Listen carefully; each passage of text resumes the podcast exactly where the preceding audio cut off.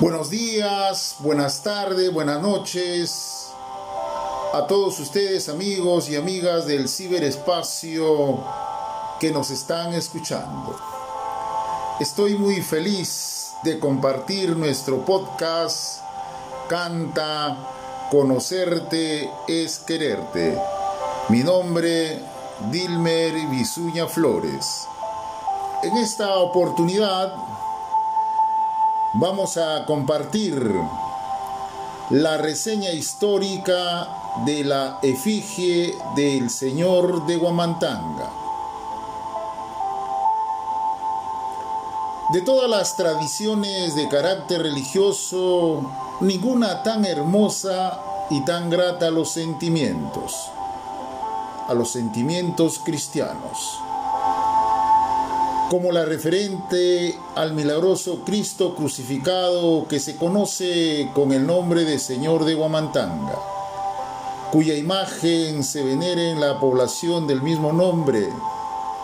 Al referir dicha tradición, vemos algunos datos referentes a la situación geográfica y a la historia del pueblo que ha prestigiado al unir su nombre al del Redentor.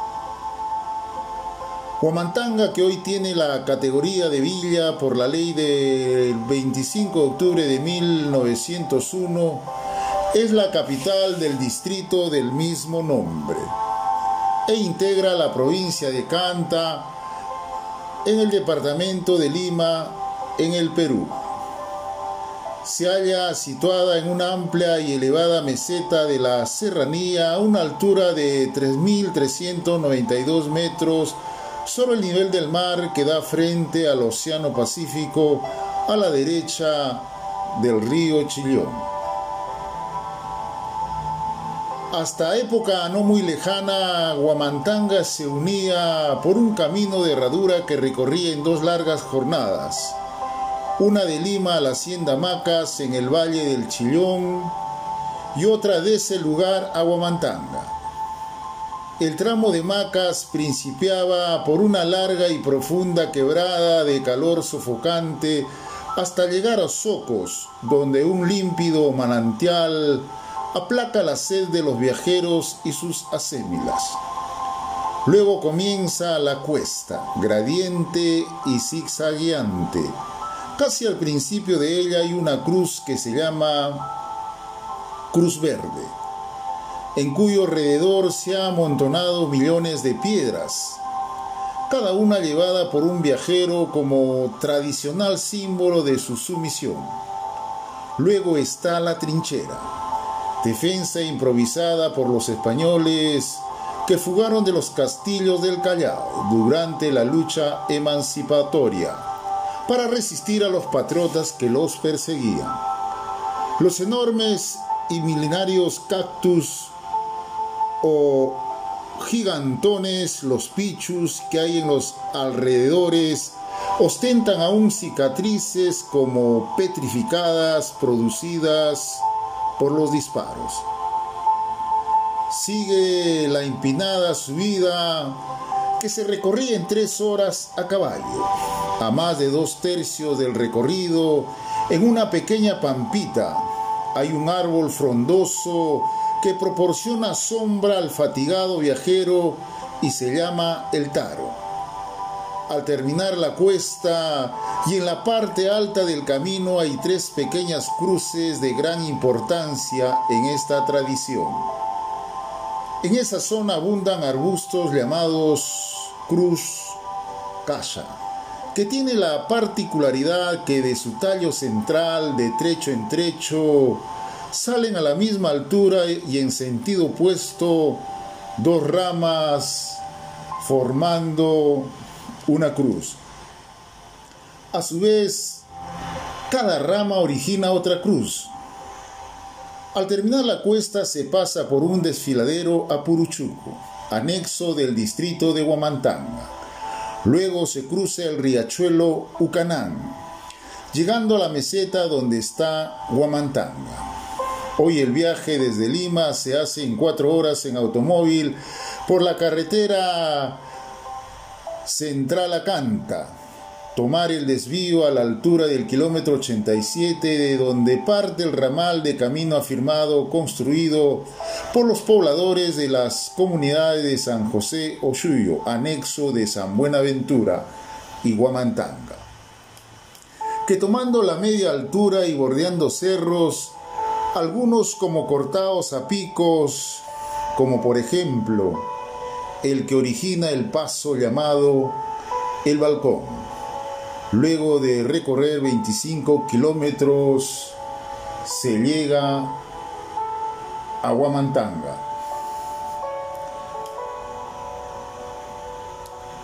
Huamantanga ya existía en la época del imperio de los incas, cuando en 1569 llegó el virrey Toledo y después de recorrer el país expidió las ordenanzas que llevan su nombre. Dispuso que los aborígenes que vivían dispersados en los campos o en poblaciones situadas en lugares verdaderamente inaccesibles se concentraran en sitios donde podían ser fácilmente observados y controlados. Muchas de las nuevas poblaciones fueron trazadas por los mismos españoles. Esto sucedió con Guamantanga. El trazo actual de la población es netamente español. Sus primeros habitantes bajaron del sitio que ocuparon a mayor altura, hoy abandonado que se llama Pueblo Viejo. Y también se llevaron de Pulu marca, Pulu significa cubierto de nube y marca población. Esta característica es exacta en esa población indígena, también abandonada.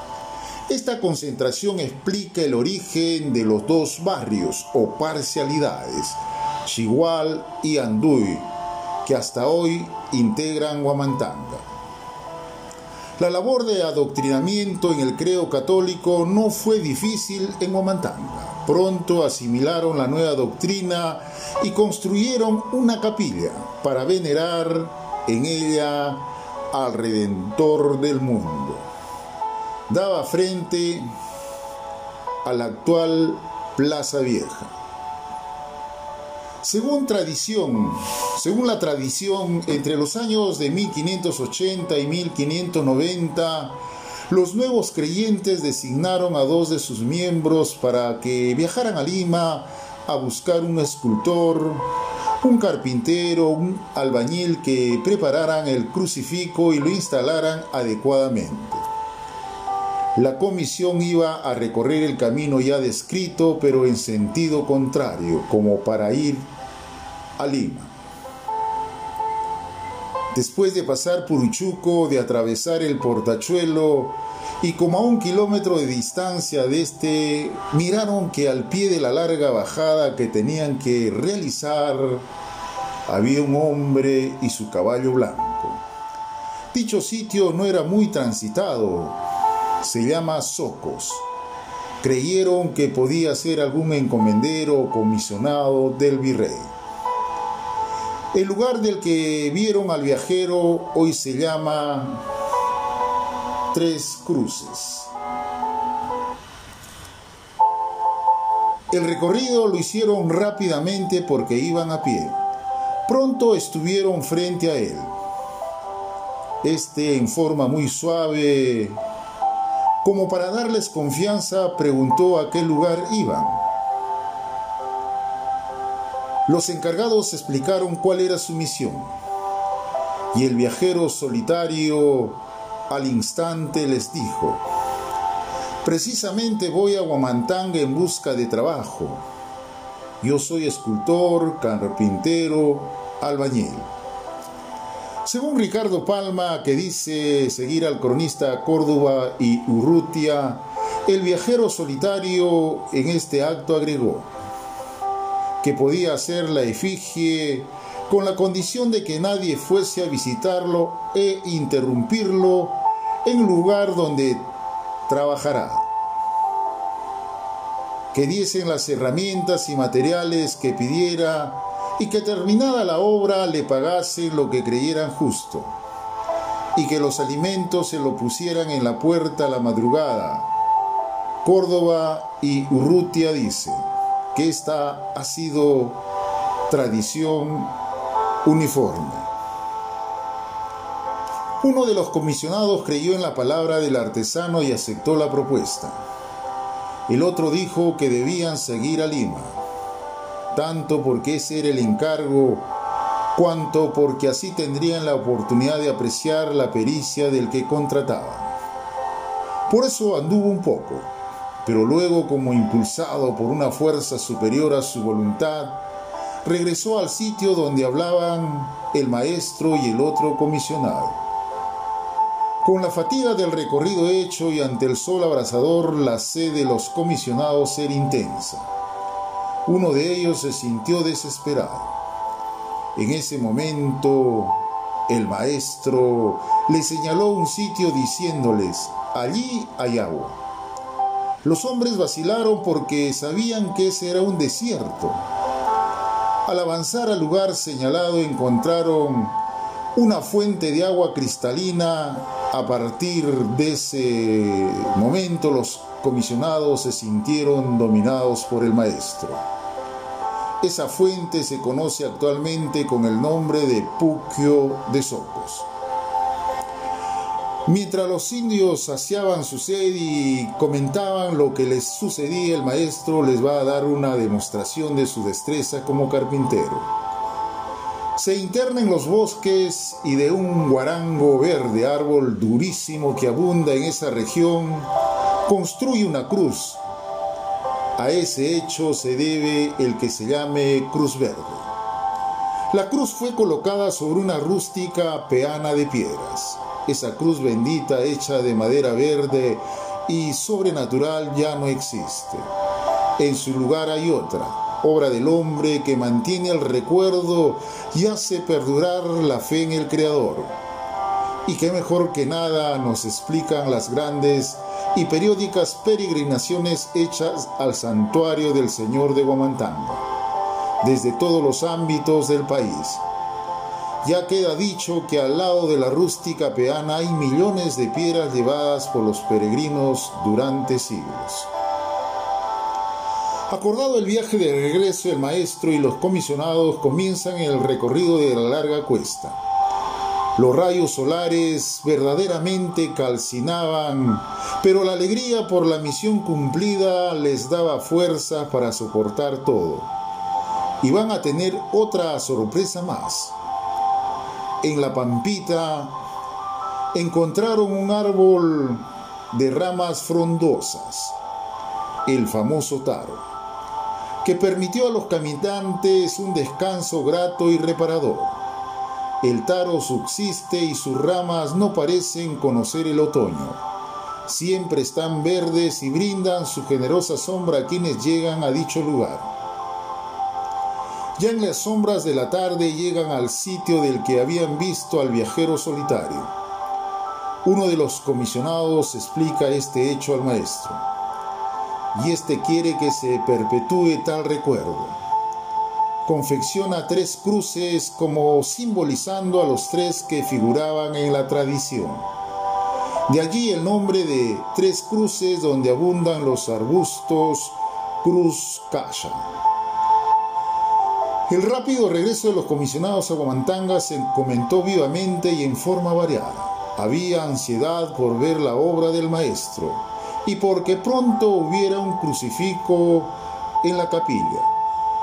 Al maestro, de acuerdo con sus deseos, se le dio como alojamiento y a la vez como lugar de trabajo el local que servía de depósito a los detenidos. Su caballo fue llevado a pastar al potrero que hasta hoy se llama La Pila, lugar visible desde la población. De inmediato los guamantanguinos supieron que la obra se había iniciado por los golpes del martillo y por el ruido de otras herramientas propias del carpintero que fácilmente se oía. Una madrugada, la que conducía los alimentos al artífice no recibió respuesta a su llamado. Presa de temor por lo que hubiera sucedido, acudió a las autoridades a dar aviso. Estas encontraron cerrada la puerta y a la vez advirtieron que el caballo blanco había desaparecido. Se sintieron anonadados. No se pensaba sino en que habían sido objeto de un engaño, de una burla. Violentaron la puerta para ver si el desaparecido había dejado algo. ¿Y cuál? ¿Cuál no sería su sorpresa al encontrar concluida la efigie del Cristo crucificado? Era un 3 de mayo. No hay palabras para describir esta escena. Era una obra bellísima con la que no podía competir ninguna otra hecha por la mano del hombre. Se ha buscado nombres de artistas de fama extraordinaria, no para decir que la imagen se parecía a la esculpida por alguno de ellos, sino para afirmar que ni ellos habían producido nada igual. Quedaron más absortos aún cuando encontraron que los materiales pedidos, las viandas con los alimentos, no habían sido tocados. Todos estaban de acuerdo con que esto era algo sobrenatural había que sacar de inmediato la imagen para llevarla a la capilla ya preparada. Entonces va a suceder algo inesperado. Apenas el crucifijo fue conducido hasta la puerta, se desencadenó fuera una violenta tempestad que obligó a los creyentes a volverla al sitio que ocupaba. Las autoridades resolvieron hacer el traslado al día siguiente muy temprano y antes de las lluvias, pero el fenómeno atmosférico se repitió. El pueblo frente a todo esto acordó que los mismos comisionados del primer viaje fueran a Lima a exponer a las autoridades del virreinato lo que sucedía. Todos, virrey, arzobispo, cabildo, opinaron que era algo extraordinario un verdadero milagro. Se envió a distintos subalternos al privilegiado pueblo de Gomantanga. Todos escuchaban el mismo relato. También llegó al pueblo una caravana de frailes que decidieron trasladar la imagen a Lima. En esta oportunidad, como en las anteriores, las lluvias, el granizo, hicieron conocer a los hombres que la imagen no debía salir ni moverse del sitio donde estaba. Esta es la tradición referente al señor de Guamantanga, y esta es la razón para que los guamantanguinos, con la energía y el entusiasmo que produce la convicción religiosa, erigieran el santuario, digno de este gran designio. En la obra tuvieron intervención destacada los padres mercedarios. La fiesta del 3 de mayo conmemorativa de la aparición congregaba de dos a tres mil almas que iban de distintas partes del Perú. En ella se hacían erogaciones y los mayordomos realizaban valiosos obsequios. Este cargo recaía en algún hacendado. Se dice que en el que lo fue en el año de 1813 hizo forrar con una lámina de plata el altar mayor. Durante la lucha emancipadora, los realistas, al mando del teniente general José de Canterac, se retiraron a la sierra pasando por Puruchuco y Humantanga, en donde saquearon e incendiaron estos pueblos, porque sus respectivos habitantes partidarios de la causa patriota se ocultaron para no recibirlos. Lo único que se salvó por orden de Canterac fue el santuario. En 1818 él había hecho a la capilla un valioso regalo, la noticia de la destrucción de estos pueblos. Va a originar en Lima la célebre copla, ni más Puruchuco, ni más Guamantanga. En 1870 el riquísimo templo se incendió y fue consumido por el fuego. Una vela dejada por doña Benedicta de Córdoba, no apagada por el sacristán, originó la catástrofe. Solo se salvó la cruz de la que pendía la efigie de Cristo. Se ha querido encontrar en este otro hecho algo sobrenatural y significativo. El pueblo de Guamantanga, secundado por los devotos, reconstruyó el santuario tal como hoy está, uno de los más amplios y bellos de la provincia de Canta. Durante la guerra con Chile, uno de los jefes de la resistencia al invasor hizo retirar la riqueza formada por exvotos o milagros, joyas y candelabros para que no cayera en manos de los insaciables soldados chilenos. Otorgó un recibo que entregó a don Manuel A. Pajuelo. En 14 mulas se retiró ese tesoro del templo mientras las campanas mientras las campanas doblaban. Poco después llegaban los chilenos y se sorprendían al coronel Villegas y a la plana mayor del batallón que se formaba en Guamantanga y sin piedad los fusilaron. Al margen de estos datos, la fe en el crucificado de Guamantanga perdura y anualmente desfilan por el santuario quienes tienen fe en el corazón y esperanza en el más allá. Hemos llegado al final de nuestro podcast. Canta, conocerte es quererte. Muchas gracias por escucharnos. Si te ha gustado, no dejes de presionar la campanita, comenten y compartan en las redes sociales. Solo se protege lo que se ama y solo se ama lo que se conoce. Hasta el próximo episodio. Muchas gracias.